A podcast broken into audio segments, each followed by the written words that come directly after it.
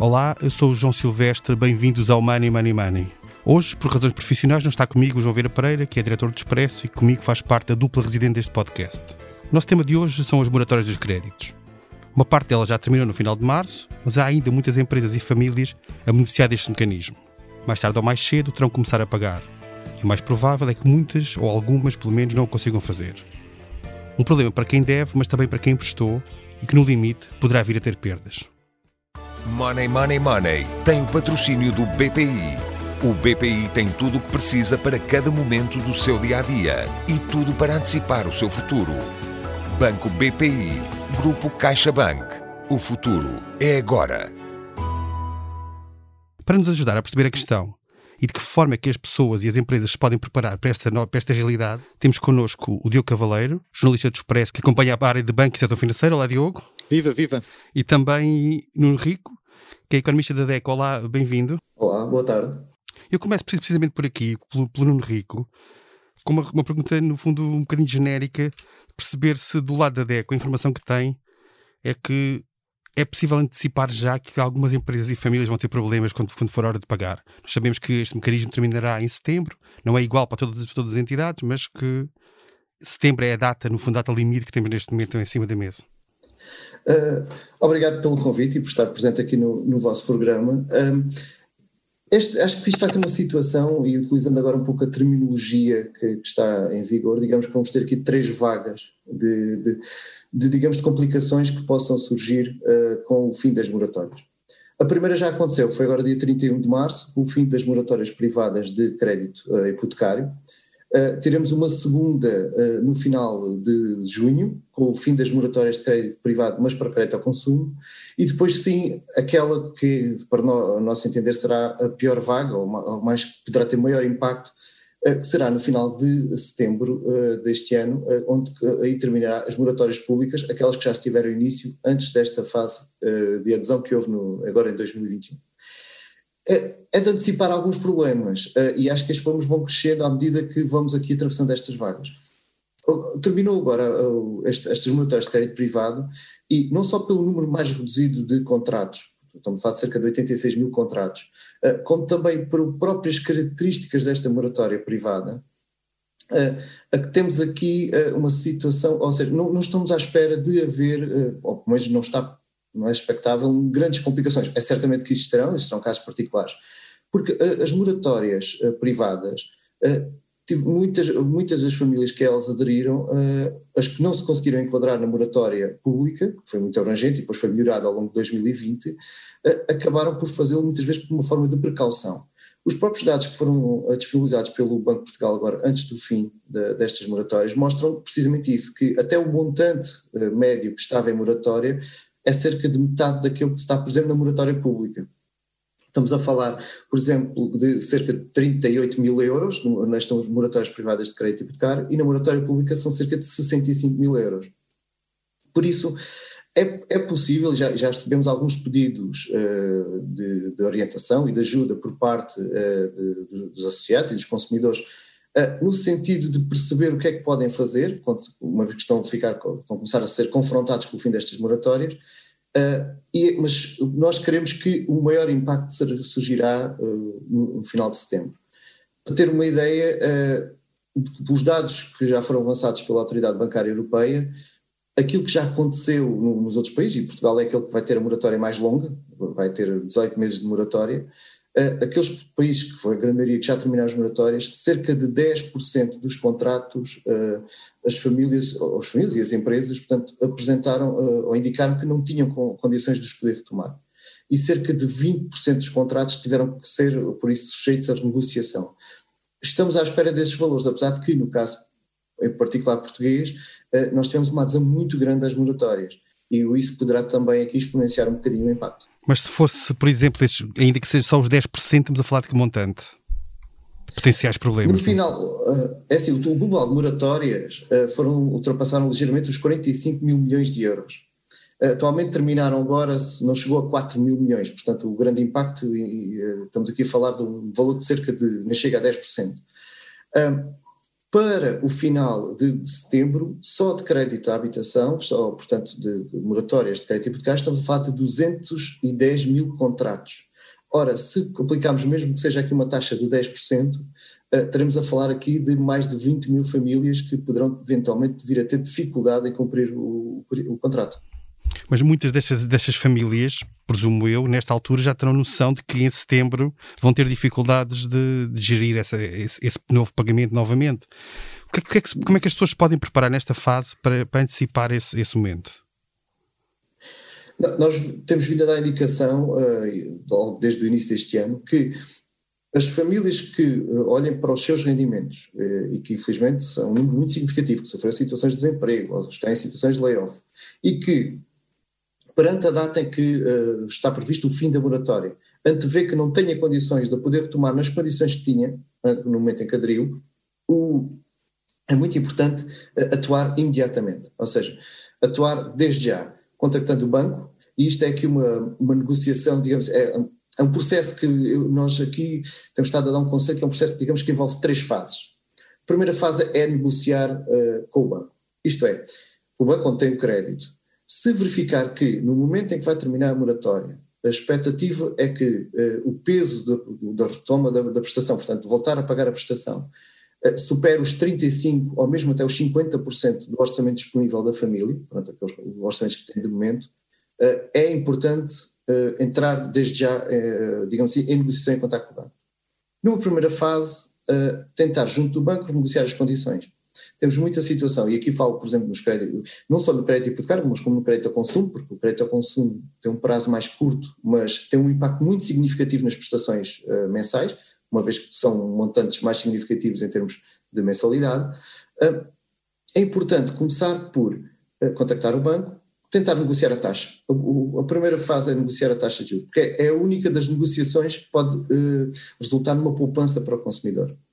Uh, de, porque, por exemplo, então nós temos créditos mais antigos que ainda hoje em dia têm, no caso do crédito uh, à habitação, têm spreads acima de 2%. Hoje em dia, mesmo encontrando-se numa situação de moratória, é possível que consiga uh, ter ou obter condições melhores. Esta deve ser a primeira negociação.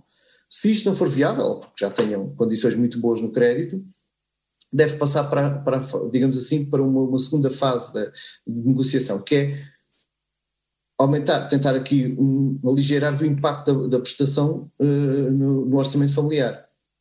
Por exemplo, aumentando o prazo, uh, por exemplo, também uh, dando aqui, um, aumentando o período, por exemplo, criando um período de carência, como basicamente que é aquilo que é agora hoje em dia a moratória. que é no fundo uma espécie de, de uma nova moratória, não é? Uma Sim, criando aqui mais ou menos uma nova moratória, que é uh, negociar um período de carência, já entre os bancos, nomeadamente no crédito para construção, uh, muitas vezes atribuem esse tipo de período de carências até dois anos. Uh, e pode também, por exemplo, participar, ou, ou neste caso aqui, diferir uma parte do capital para o final do contrato, como por exemplo era era muito, uh, era, estava muito em voga ali, mais ou menos há 15 anos atrás, na altura, uh, como uma proposta em que, por exemplo, havia propostas de crédito em que 30% do valor uh, do financiamento só era pago na última prestação. pode também daqui tentar um, um, aspecto que é muitas vezes esquecido, que é os prémios de seguro, os seguros obrigatórios, no caso do crédito à habitação, nomeadamente o de vida e muitos riscos, mais concretamente o de vida, tem um peso muito significativo, principalmente a partir dos 45, 50 anos do, dos mutuários. Pode-se tentar negociar os prémios e pode daqui resultar uma poupança. Uh, e isto, digamos assim, já temos aqui um conjunto de, de instrumentos que se pode tentar uh, utilizar junto ao banco. Apesar de que todos eles, tirando negociar a taxa de juros e tirando negociar os prémios dos seguros, todos eles implicam um encargo global final de, em termos de juros maior. Uhum. Uh, e pronto, é preciso ter até essa consciência. Deixa-me aproveitar precisamente este ponto aqui para passar a palavra de o Cavaleiro para lhe perguntar como é que do outro lado desta negociação que estão os bancos, como é que os bancos estão, estão a gerir isto, porque no, no limite o que pode acontecer é que claro que tem interesse em, em, em, renegociar os contratos o melhor possível, de maneira que não, não percam aquele valor, mas há também aqui um risco de, de perdas de, de, valores emprestados. Como é que a banca está a lidar com isto, Diogo? Bem, há, há desde logo um e eu acho que há um, há logo um problema. Acho que o primeiro grande problema em relação às moratórias é um problema comunicacional. E eu acho que isso depois acaba por uh, mexer em toda a, for toda a forma como os bancos também olham para, para as moratórias. Porque, na verdade, e mesmo para o entendimento do, do, cidadão, do cidadão comum, porque a quantidade de moratórias, de prazos, de diferenciação, haver pública, haver privada, é logo um, um fator que traz alguma uh, dificuldade de percepção uh, deste, do enquadramento das moratórias. Isto depois cria também um problema bancos, ou, ou melhor, não é um problema, mas uh, porque há, uma, há um espaçamento entre o final das várias moratórias, mas cria um problema óbvio que é o, e como não dizia, o de setembro. O, para chegar a setembro e haver aí claras dificuldades de pagamento do, por parte dos, dos devedores. Mas a, a questão das moratórias, além do problema dos vários prazos, temos, um, temos a diferença entre particulares e empresas. Os créditos a empresas são claramente muito mais, uh, ou trazem um risco muito maior porque são de muito maior, são de muito maior valor individual, né? e nem têm as garantias que têm os hipotecários, não é? Que têm as casas não Exatamente, depois.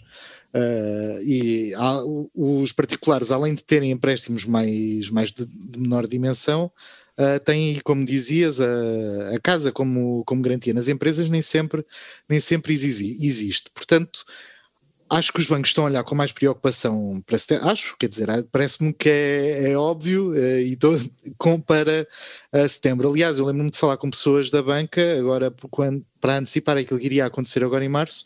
E a questão era, mas não há nada, lembraram-se agora de março, mas é, é um peso muito reduzido e são simplesmente, e são apenas particulares, portanto não empresas. Portanto, eu acho claramente que até setembro as coisas vão ficar um bocadinho mais. vai-se chegar a uma fase um bocado mais arriscada. E é aí que entra uh, a questão de uh, o que é que, que, soluções é que vão estar no terreno para uh, o final das moratórias no caso das empresas, porque eu acho que no caso de particulares parece-me que uh, a solução será uma solução caso a caso. E, tem que ser negociada, não, não é? há exatamente uma renegociação, como o Nuno estava a fazer, que será muito mais do, do devedor com, com, com, com o banco. Uh, no caso das empresas, Uh, e acho que será uma questão setorial, portanto, dos setores mais afastados e mais afetados pela pandemia e mais vulneráveis, uh, e aí poderá haver um enquadramento uh, diferente e já, está, já se sabe que o governo quer que o Banco de Fomento tenha um papel nessa, tenha, exerça aí um papel uh, de apoio a estas entidades, fala-se nas questões de soluções de capital ou soluções de quase capital para estas instituições, para estas empresas, uh, mas a verdade é que estamos em abril, setembro, a verdade é que não está aí tão uh, tão perto quanto isso, mas já são menos de, de seis, seis, meses. Uh, pelo meio ainda há agosto, já sabe que Portu em Portugal não se trabalha em agosto, portanto uh, quer, tem de se começar efetivamente a, preparar, a pensar que soluções é que são, e eu acho que o mais importante é quem é que vai receber essas essas ajudas. Uh, Fala-se sempre de é uma oportunidade para separar as empresas viáveis das empresas zombies. Ainda o FMI ainda hoje ontem falava. Eu ia disso, falar precisamente disso agora. Tem esse, desse alerta, não é? Tem, exatamente. Portanto, a questão é como é que, vai, como é que se vai fazer essa, essa separação? Vai, vai haver regras. Uh, uh, direcionadas para a forma como todos os bancos devem olhar, tendo em conta que vai ser um vai ser algo que será centralizado no Banco de Fomento, portanto, em abril eu diria que já valia a pena termos uma ideia do que é que são as empresas viáveis, porque há meses que dizemos uh, que há meses que os banqueiros dizem, e isso de, da apresentação de resultados que vem desde fevereiro, desde o início de fevereiro, que os bancos estão sempre a dizer uh, vai-se ter de ajudar, eh, fazer o trigo, separar o trigo do, jo, do joio, ajudar as empresas viáveis. Mas quer dizer, o que é que é isso? como, é que, como é que se vai olhar para as empresas em setembro, acho que antes disso, e dizer esta empresa vai precisar de mais ajuda uh, e esta empresa é viável. Mas o que é que, o que, é que vai determinar isso? É o rating uh, de cada empresa? É o setor Um, acho, que nesse, acho que nessa fase está-se ainda num. Acho que dizer, obviamente que acho que não, está, não se está atrasado, mas acho que há uma. Uh, há uma, um problema de comunicação, porque os empresários também têm de saber, e isto vai entroncar naquilo que eu estava a dizer no início, que é, acho que há um claro problema de comunicação em relação às moratórias, uh, ao fim das moratórias e à forma como as empresas podem vir a sair dessa, deste, sair do, destes instrumentos, uh, sabendo com o que podem, com o que podem contar. Porque aquilo que aconteceu agora em março foi que não houve nenhum, propriamente nenhuma comunicação alargada sobre caros clientes. Uh, não se preocupem com isto, há formas de um, negociar ou não, obviamente que os bancos tinham nos seus sites contacto do banco, contacto do gestor e não sei o quê, mas não houve uma comunicação uh, alargada, institucional, Uh, e além disso também abrangente, que envolvesse todas as instituições de crédito, e, e, eu acho que em setembro, tendo em conta todo o peso de, de, de, empréstimos que terão nessa altura de voltar a ser pagos, eu acho que aí terá de haver uma estratégia diferente daquela que se viveu agora, agora em março, porque o risco é muito maior, e apesar de Mário Centeno, o governador do Banco de Portugal, estar a desdramatizar aquilo que agora acontece no aquilo que agora aconteceu em março, a verdade é que em setembro já não se pode dizer que os clientes particulares em melhor situação são aqueles que acabam as moratórias. Não, em setembro é que vão estar aqueles que ficaram sem emprego, que ficaram sem, ou aqueles que tinham rendimento, que não, que não trabalhavam por conta, por conta de ontem, trabalhavam por conta própria, portanto em setembro vai efetivamente ser o, o grande teste acha que é daquelas coisas que não se pode esperar para setembro para, para ver o que, é que, o que é que vai acontecer, porque isto tem, e acabo já, tem aquela questão que é o que se fala sempre, que é o que é que isto depois também acontece do lado dos bancos. Exatamente, já, já, já, já é essa questão mais à frente. Eu só perguntar-te outra coisa, Diogo, que é, tu falas nas dificuldades de comunicação de, desta, desta, deste tema, que é um tema muito sensível e afeta muita gente e muitas empresas, e agora, para complicar um bocadinho mais as coisas, houve, houve, foi aprovado no Parlamento, ainda na generalidade, uma extensão das moratórias, não sabe bem que, que efeito é que vai ter. Como é que tu viste isto? Achas que é mais um problema a complicar tudo isto ou é, ou é um fogo fato que não terá grandes consequências? Eu penso que é uma medida vejo como uma medida política implementada uh, no final do, de um período do, do, período de moratórios, portanto aquilo quando, quando foi discutido já sabia que não iria ter efeito prático nenhum uh, nas moratórias que iriam acabar em, em março.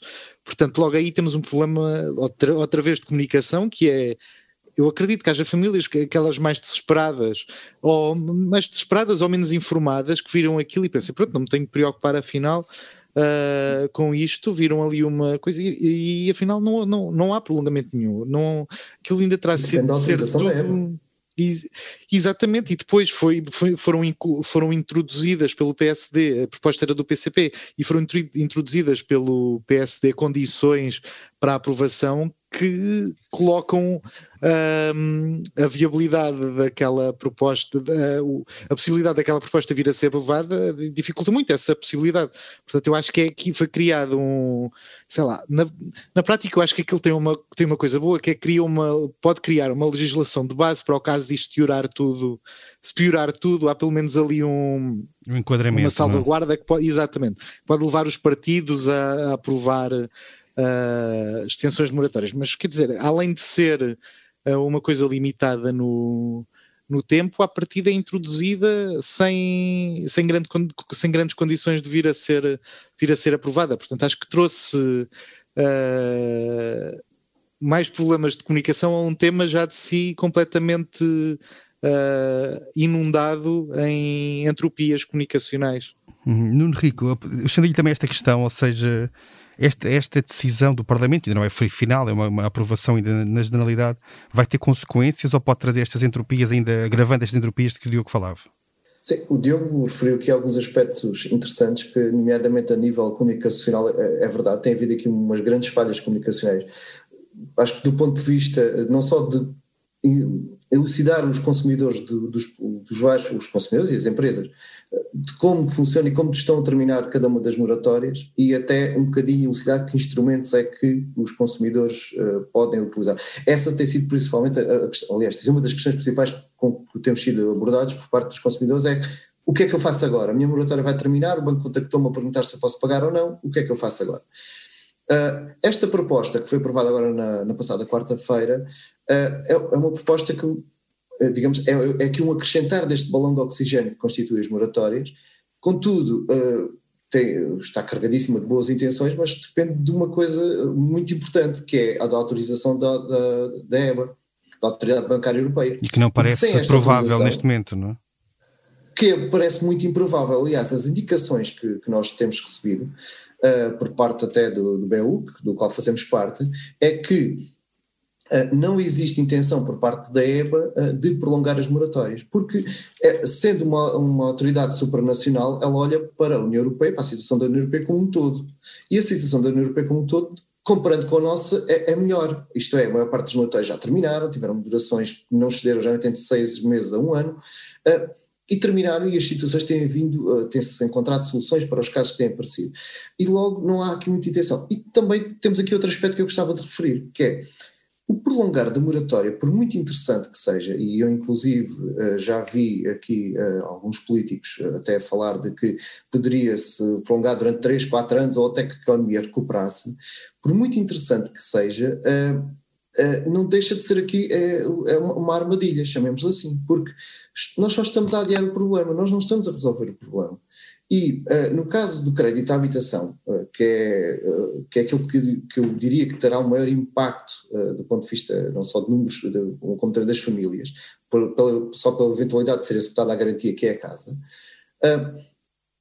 empurrar o crédito, nós já temos em Portugal uma das taxas mais elevadas eh, de uh, crédito à habitação que termina após a idade da, ao fim da vida ativa dos mutuários. Para terem uma noção, uh, 35% dos contratos terminam, isto são dados do, do, Banco de Portugal, 35% dos contratos em, em, vigor em Portugal de crédito à habitação terminam depois dos 70 anos dos mutuários. Isto é, uma altura em que já terão terminado a sua vida ativa, mesmo que, que a idade da reforma se vá alargando ao longo do tempo. Mas se baixarmos esta fasquia para os 65 anos, nós temos aqui 62% dos contratos.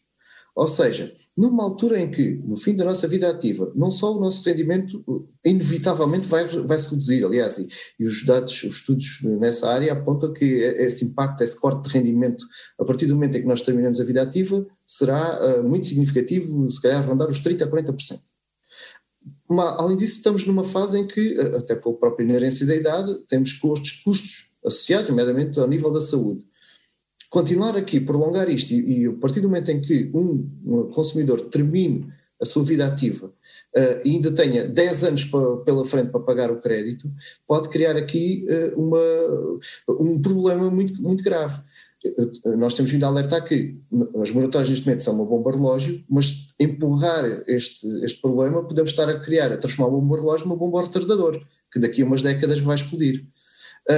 portanto, daí é que nós temos vindo a alertar principalmente desde o início deste ano, e perante o, não só o agravamento da situação económica eh, das famílias e das empresas, que neste momento é pior do que aquela que existia no momento em que as moratórias foram criadas, porque não só pelos impactos de, de, das medidas restritivas de mobilidade uh, e de, da atividade económica que foram sendo tomadas, como até a própria continuidade destas medidas ao longo do tempo, nos quais ainda hoje estamos a, a, vivê-las, os impactos vão ser muito significativos e as, é, vai haver muito, uma grande porcentagem das famílias que, quando chegar ao final do moratório, mesmo em setembro, dificilmente terá recuperado o seu rendimento uh, que tinha uh, no momento em que aderiu à moratória.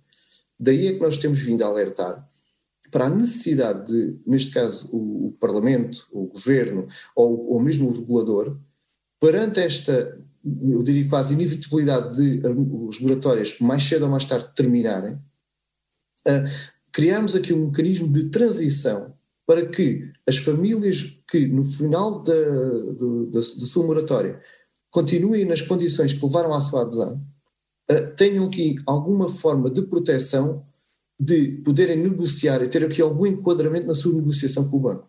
Eu, eu aproveitava para lhe perguntar precisamente sobre isso, desculpa interrompê-lo, que é exatamente isso, que era exatamente sobre isso, sobre isso que é quais, quais são os cuidados haja enquadramento, esse enquadramento que diz eh, do ponto de vista de, do governo e legal, mas genericamente, quais são os cuidados que se devem, que devem ter nessa renegociação? Falava há pouco do, da questão de empurrar uh, um problema para, para, a reforma e para daqui a umas décadas, mas que tipo de cuidado é que deve ser? Na taxa de juros, nos prazos, nas condições que são impostas, para onde é que as pessoas devem olhar? Uh, do ponto de vista do, do, do consumidor, ou de, digamos assim, do mutuário, deve de olhar para, para, as suas, para, as condições do seu contrato. Nomeadamente, tentar aqui uh, conseguir enquadrar a prestação, o, o encargo que tem com aquele contrato, naquilo que são os seus rendimentos. Mas olhando para, para o problema de uma forma mais uh, macro, é, é importante haver aqui um enquadramento em termos negociais, porque podemos ter estas situações, e apesar da, da banca estar muito disponível para, para negociar, e está, tem, temos estado numa atitude muito positiva nesse aspecto, uh, podemos ter duas famílias em igual situação e uma ter uma, uma solução para o seu problema e outra não ter sequer solução nenhuma ou ter uma solução muito pior. Existem já mecanismos desde a anterior crise, 2012, o PARI e o PERSI, que são mecanismos que foram criados na altura, que permitem, que já uh, levam aqui a que os bancos tenham que encontrar uma solução uh, para o consumidor que se enquadre na, naquelas condições. Só que o que nós consideramos é que perante uh, o, não só a dimensão do, do número de contratos que estão envolvidos, e até perante a própria especificidade desta situação, ou seja, do, a forma como tudo isto ocorreu, em que uh, as pessoas e as empresas uh, foram de um momento para o outro uh, impedidas de exercer a sua atividade ou, ou de obter rendimentos, que é diferente, por exemplo, do enquadramento de, de crise económica, em que, pronto, é, é, há, aqui, há, aqui, algumas nuances. perante este enquadramento, nós pensamos que é importante haver esse mecanismo. Esse mecanismo serviria para proteger os consumidores e as empresas que, não tendo recuperado os rendimentos, tivessem aqui um período transitório para que retomassem de alguma forma Uh, e aí teria que ser com condições, com uma prestação adequada ao nível de rendimentos, uh, ou e até com taxas de juros uh, mais, mais bonificadas ou simpáticas em relação àquilo que tem. Portanto, é necessário haver este aqui enquadramento para evitar estas situações, não só de desigualdade, porque podemos criar situações de desigualdade entre os consumidores, como também poderemos, depois não haver, não havendo um enquadramento, haver aqui uma atitude por parte da banca hum, ou de alguma, ou menos flexível, apesar de que eles não estão interessados em ficar com, os imóveis, como é óbvio, nem, nem aumentarem os índices de, de mal parado, porque têm indicadores que têm que cumprir junto dos reguladores. Uh, apesar de tudo haver aqui algum enquadramento, algum, alguma forma de uh, enquadrar e ajudar estas famílias estas empresas uh, a ultrapassar este período de transição até haver uma eventual recuperação económica e eh, consideramos que este é um aspecto importante e que deve ser de conta. E para estas moratórias que terminaram agora, eh, já não, já não estamos a tempo, não é? Mas, como eu disse logo no início, eh, isto vai ser, vão ser três fases em que o grau de, de gravidade dos impactos vai aumentando. e será muito importante, principalmente para as moratórias de, de setembro, haver aqui alguma forma, algum enquadramento porque, como, como, como eu estava a dizer, empurrar o problema aqui com a barriga eh, é uma não solução. E, e também, eh, nós também aqui estamos a, a, a, ter em conta outros aspectos, que é os impactos não só para as famílias, mas também para a própria banca. Porque uh, a banca, apesar de estar numa situação mais estabilizada do que estava quando foi na anterior crise, de 2011, uh, uma subida muito significativa do mal parado pode criar aqui dificuldade aos bancos portugueses, que já têm as suas fragilidades, e infelizmente, como a história recente meu demonstra, nós sabemos bem que quando existe dificuldades nos bancos portugueses, onde é que a fatura vai, vai, vai acabar? Diogo Cavaleiro, tu falavas precisamente há pouco deste, deste ponto, ou seja, de, do impacto que isto vai ter nas contas dos bancos. Te parece que é inevitável que venha a haver eh, perdas significativas em muitos bancos por causa de, dos créditos que, quando acabarem as moratórias, deixaram de ser pagos? Não, não te sei dizer uh, com certeza. Acho que, ninguém, acho que ninguém sabe. Que há algum medo, eu acho claramente que há. Uh, e depois porque tens, há, há um problema que me parece óbvio que é a redução do mal parado esteve, esteve a, era uh, a, a, grande tarefa que a banca portuguesa teve nos últimos anos foi a redução do crédito mal parado. Portanto, havia bancos, sobretudo os, sobretudo os principais, que tinham rácios de crédito mal parado muito acima da média e que tinham vindo a ser bons alunos uh, dos reguladores e tinham vindo a baixar claramente o peso uh, deste, destes créditos. E agora uh, veio a pandemia pôr em causa toda essa, todo esse trabalho. Um, a verdade é que até agora essa tendência de, de descida continua ainda a verificar-se uh, e por, por, isso é que agora este ano uh, o, em 2021 claramente vai ser o grande o, vai ser o exercício em que se irá perceber uh, a dimensão total de, de, de, da história da, das moratórias. O que, o, que há, o que há aqui, acho eu, de, de entender é que hum, o, é inevitável que o mal parado vá subir uh, alguns pontos percentuais. Eu acho que essa parte é. Sim, neste certa, contexto parece uh, inevitável, não é? Com ou sem moratória? Essa parte é certa, exatamente com o, aquilo que a EBA esteve a fazer, aquilo que é, aquilo quando se fala no enquadramento da EBA, é, é, que se permite é que o mal parado que, já, que, se verifica, que se verifica não seja contabilizado, porque a verdade é que estas moratórias o que fazem é a moratória o que está a dizer é este crédito está em cumprimento, mas não está. Portanto, não é dado como cumpridor ainda, não é? Exatamente, ou seja, uh, aqueles créditos não estão a ser pagos e não são considerados como estando em cumprimento. Quando acaba esse enquadramento, quem, de, quem não está a pagar aos, aos, aos bancos uh, passa a estar em cumprimento. Daí falar-se sempre da questão de ah, era bom que a EBA prolongasse ou. Um, a questão é que esse prolongamento não pode, não pode, não pode acontecer, não pode acontecer para sempre, não? É? até porque era o que o Nuno estava a falar numa das questões que gostava de referir, é que nós em Portugal temos já os créditos à hora, na hora, na data de concessão já têm um prazo muito grande, portanto é, é muito difícil depois para os bancos também uh, prolongarem um crédito quando o prazo desse crédito já é muito, já tem, já tem 40 anos de, assim, de, de maturidade, portanto tem havido agora até uma redução dessa, dessa maturidade, até por, por imposição do Banco de Portugal, mas a verdade é que Portugal continua a distinguir-se de, dos países da União Europeia com créditos em que a maturidade é muito, muito extensa e isso dificulta, obviamente, depois a hora de renegociar. Isso vai dificultar as, as opções que os bancos têm na negociação com os seus clientes, sobretudo particulares, e aqui claramente falando do crédito, do, te, do crédito à habitação. Portanto, Uh, frisando, os bancos têm ao longo do último ano têm vindo a constituir já uh, provisões até até não as tinha, uh, portanto, tinham, estavam, já estão a reconhecer antecipadamente perdas uh, que venham depois a ser. Uh, como é que se consegue explicar isto? Mas, portanto, já estão a reconhecer perdas que depois venham a materializar mais tarde quando chegar, quando as moratórias chegarem, chegarem ao fim. A questão é claramente perceber se essas perdas que estão a ser constituídas são ou não suficientes para a possível avalanche de incumprimentos que possa vir, sobretudo dos particulares que perderam o emprego ou que vão perder o emprego e das empresas que não que em setembro não vão ter capacidade de voltar a pagar os, as suas prestações. E acho que aí, e volta-se um bocadinho atrás, uh, há uma parte bastante relevante que é o que é que vai ser, que hipóteses é que vão ser dadas às empresas de uh, conseguirem evitar o seu incumprimento, porque essa solução vai também ditar depois a forma como elas vão ser tratadas pelos bancos a nível contabilístico, ou seja, como é, que, como é que depois aquelas empresas vão ser reconhecidas, vão entrar em cumprimento ou não.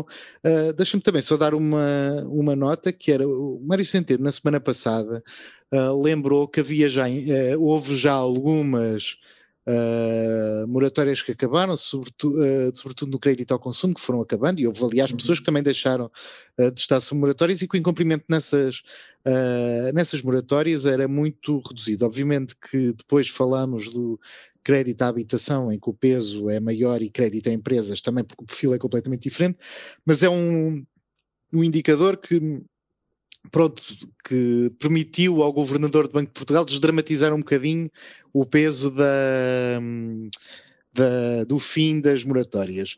Mas a, a, questão é que isto é claramente um grande, um grande problema, porque depois traz outros, que é se o, se o, se o rácio de mal parado for muito elevado, os bancos perdem capacidade de emprestar novo crédito em dimensão uh, relevante.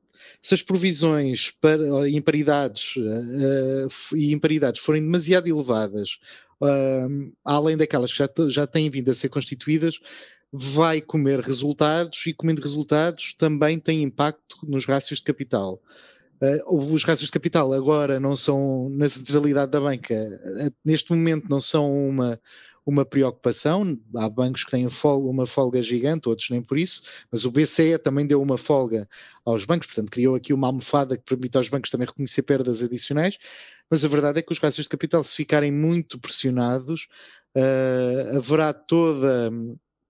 Uh, uh, haverá toda a necessidade de os bancos procurarem capital e a procura de por isso é que se fala também muito naquela questão da consolidação da banca, de, portanto, da necessidade de bancos virem ou não a juntar-se para uh, uh, cobrirem eventuais, eventuais necessidades que possam vir a ser abertas por esta por, esta, por estas moratórias, pelo, pelo fim da, das moratórias, porque também temos de perceber que as moratórias não, não, não é tudo. O, há uma crise que se pode uh, uh, que se pode vir a sentir de forma mais intensa do que aquela que se está a sentir agora, precisamente porque há instrumentos que estão a permitir que as empresas se mantenham ativas nas suas moratórias, como as linhas de crédito garantidas, portanto há uma a economia neste momento está um, está, está um bocado adormecida, portanto o impacto efetivo na, uh, na, na economia é ainda, um, ainda bastante,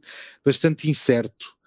Uh, e isso traz as incertezas é pior. Há uma, uma coisa que sempre se disse quando havia há 10 anos na, no tempo da Troika, que era os mercados odiavam incerteza, os bancos também odeiam incerteza, e isso obviamente depois também lhes cria uh, problemas sobre como é que vão atuar no futuro, porque sabe-se que os bancos estão no uh, num período bastante difícil, porque estão com taxas de juro, as taxas de juro determinadas pelo BCE estão em mínimos, portanto, isso, são essas taxas que determinam o que é que os bancos conseguem, que não conseguem de retorno na hora de dar crédito, é muito pouco hoje em dia comparado com aquilo que conseguiam há, há uns anos.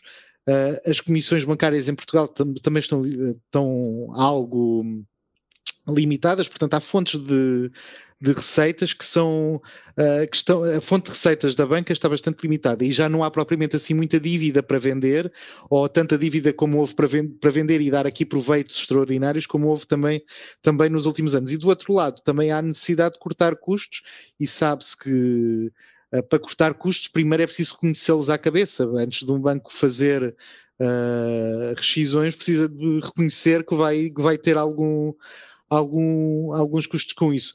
Portanto, acho que, é, acho que a banca está aqui a viver um período de grande, grande tensão uh, e que não se sabe muito bem o que é que pode vir, o que é que pode vir a acontecer. Mas é, é bastante interessante. Temos temas para discutir no, nos próximos tempos, de certeza. Exatamente, acho que para, para jornalistas também é bastante interessante tentar perceber o que é que, o que, é que movimentos é que, vão, é que vão acontecer, porque eu acho que nem tudo vai ficar uh, como era na banca. Só acrescentando uma nota ao que o Diogo estava a dizer, eh, a banca está efetivamente a sofrer aqui algumas tensões e, e alguns desafios, mas contudo, um, um, estive a verificar os dados dos resultados apresentados agora de 2020 nos quatro principais bancos, eh, as comissões, por exemplo, continuam bastante elevadas, apesar da, da introdução de novas restrições, e não caíram digamos que os quatro maiores cobraram 1.600 milhões de euros em comissões e apenas reduziram 26 milhões em relação ao ano passado. Uh, e no caso do, do, dinheiro que, que eles emprestam, efetivamente as taxas estão muito baixas, diz a margem financeira, mas uh, eles neste momento conseguem ir buscar ao mercado uh, dinheiro a taxas de juros negativas, portanto ao BCE, e daí conseguem ter aqui também ganhar alguma margem adicional. Era só mesmo para acrescentar isto. Bem, e assim chegamos, estamos a chegar ao fim do nosso episódio de hoje, do Money Money Money. Vamos, vamos terminar, como sempre, com a Bolsa de Valores. A cada convidado apresentamos um tema para o qual deve dar ordem de compra ou de venda. Eu começo pelo Nuno Rico, e como um tema que já falámos aqui hoje, que o Diogo antecipou-se à nossa Bolsa de Valores, e que é esta alerta que o, BS, que o FMI fez de ter algum cuidado nos apoios a empresas para não criar empresas zombie. O Nuno compra ou vende esta, esta, esta cautela ou esta preocupação do FMI? Uh, eu, eu, compro, uh, apesar de ter aqui algumas restrições, digamos assim, porque é, é importante avaliar, aliás, é o risco que existe destes apoios todos, é exatamente a criação destas empresas zombie. Isto é, de haver aqui, estarmos a financiar ou a apoiar atividades que já não eram viáveis ainda antes desta pandemia. E daí será uma altura, talvez, agora de fazer essa avaliação com maior cuidado. Diogo, soubemos ontem, uma notícia do Expresso, do Miguel, do Miguel Prado, que o ex-gestor da Isabel dos Santos, Mário Silva, entrou com um processo contra a Fidequity a pedir salários em atraso e outros pagamentos. Tu compras ou vendes este, este processo? Uh, compro. Uh, compro porque acho que é, mostra que o Luanda Leaks de, de há um ano, portanto, uh, que uma investigação jornalística continua ainda a ter repercussões na, uh, na, na, vida, na, na sociedade. Acho, acho, obviamente, que é uma situação uh, laboral. Aliás, na peça de Miguel Prado dizia-se que não era o único, uh, que não era o único trabalhador ou gestor que estava, a, que estava a reclamar salários, mas a verdade é que mostra que há, há polémicas ou que há uh, há questões que se sabem que têm, que têm efeitos, e neste caso aquilo que se percebe é que há alguma uh, fragilidade, ou que a fragilidade que foi revelada pelo Luanda Leaks, um, afinal uh, tem, tem repercussões palpáveis, e aquilo que é palpável, obviamente que não o facto de ficar sem salários ou não, mas uh, uma das investidoras mais importantes do, do país uh, não consegue agora pagar salários. E, isto, e o que eu falava de repercussões, é porque, tem, porque há o arresto preventivo dos bens que impede também o pagamento do, dos salários. Portanto, resumindo, e já me estendi bastante, eu acho que o que é interessante é que investigação, uma investigação jornalística continua a ter, uh, ou que tem repercussões, uh, mesmo um ano depois. Muito bem, obrigado, obrigado aos dois. Foi o 64 episódio do Money Money Money. A edição esteve a cargo de João Luís Amorim. Não se esqueça, envie-nos questões e sugestões de temas para o e-mail economia.express.empresa.pt. Até lá, tome muito bem conta da sua carteira e proteja-se o melhor que puder. Money, money, money. Tem o patrocínio do BPI. O BPI tem tudo o que precisa para cada momento do seu dia a dia e tudo para antecipar o seu futuro. Banco BPI. Grupo CaixaBank. O futuro é agora.